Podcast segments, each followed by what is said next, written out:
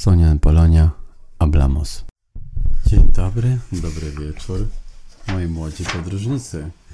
Dzisiaj chciałbym Wam opowiedzieć o czymś, e, o czym rozmawialiśmy ostatnio w formie wierszyka, mianowicie Bogusław Zeman napisał przygody słonika Bombika. Będę Wam czytał fragmenty tej książki, żebyście mogli przeżywać razem ze mną te przygody. Bartosz Tarowski z tej strony i będziemy dzisiaj czytać pierwszą część. Bajka o łaciatym słoniu Bombiku. E, pamiętamy, że plama to była, czy łata to była mancza, a słoń to był elefante. Pewnego razu w Afryce przyszedł na świat mały słonik. Cała rodzina słoni bombalskich z wielką radością przyjęła wiadomość o jego narodzinach. Kiedy wszyscy zebrali się, aby zobaczyć maleństwo i poznać jego imię, oni mieli ze zdumienia. Mały słonik, czyli elefante pequeño. Rodzina, familia. Idziemy dalej. To ma być potomek sławnych słoni bombalskich? Rozpoczął stary wuj Bombal. Wuj to będzie Tio. Wszystkie słonie w Afryce będą się śmiały z naszej rodziny. Zatrąbił z rozpaczy. Jego żona, ciotka Bombala, Tia, próbowała załagodzić sytuację. Całkiem ładniutki ten wasz synek, tylko to coś na jego grzbiecie wydaje się niezbyt słoniowe, ładniutki, głapo.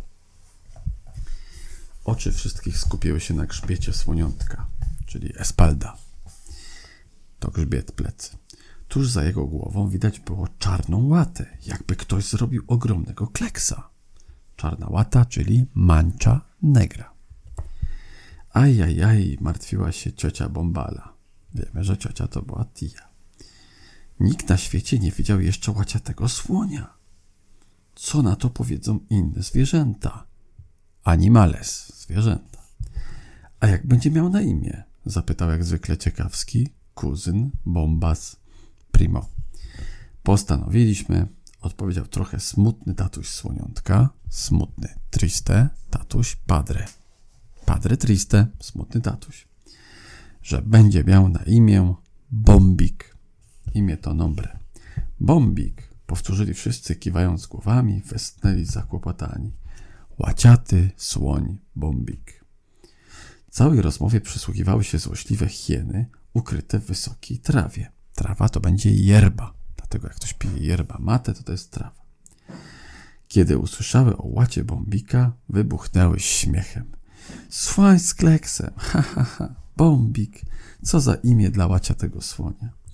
Powinien raczej nazywać się Plama, czyli Mancza, ha, ha, ha. Tak, Plama, ha, ha, ha. I pobiegły na sawanę, śpiewając swoją nową, złośliwą piosenkę. Piosenka Cancion.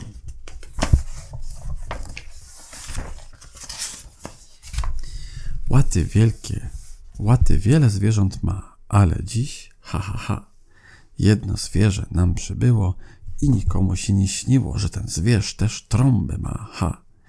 Trąbę ma, ha, ha, ha. Kleksa ma, ha, ha, ha. Słoń plus kleks to niesłychana plama, plama, plama, plama. Wieść o łaciatym słoniu szybko rozeszła się po całej sawannie i lasach tropikalnych, nawet na afrykańskich pustyniach, desierto pustynia, słychać było śmiech złośliwych hien. A co dowiecie się stało następnym razem, będziemy słuchać przy kolejnym naszym odcinku. A tymczasem powtórzmy sobie. I familia, rodzina, mancza, plama, powtarzaj, mancza, plama.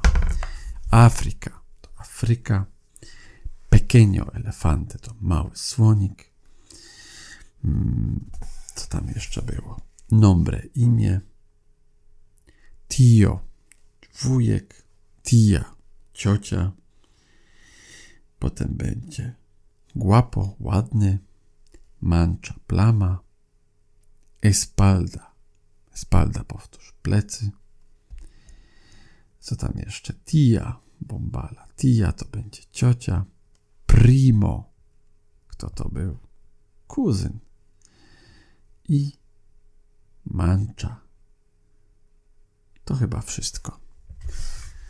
Będziemy wam czytać kolejne fragmenty, co się wydarzyło, jak te hieny zaśpiewały brzydką piosenkę i śmiały się z niego w całej Afryce. Dowiemy się w następnym odcinku. Tymczasem dziękuję i dobranoc. Sonia Polonia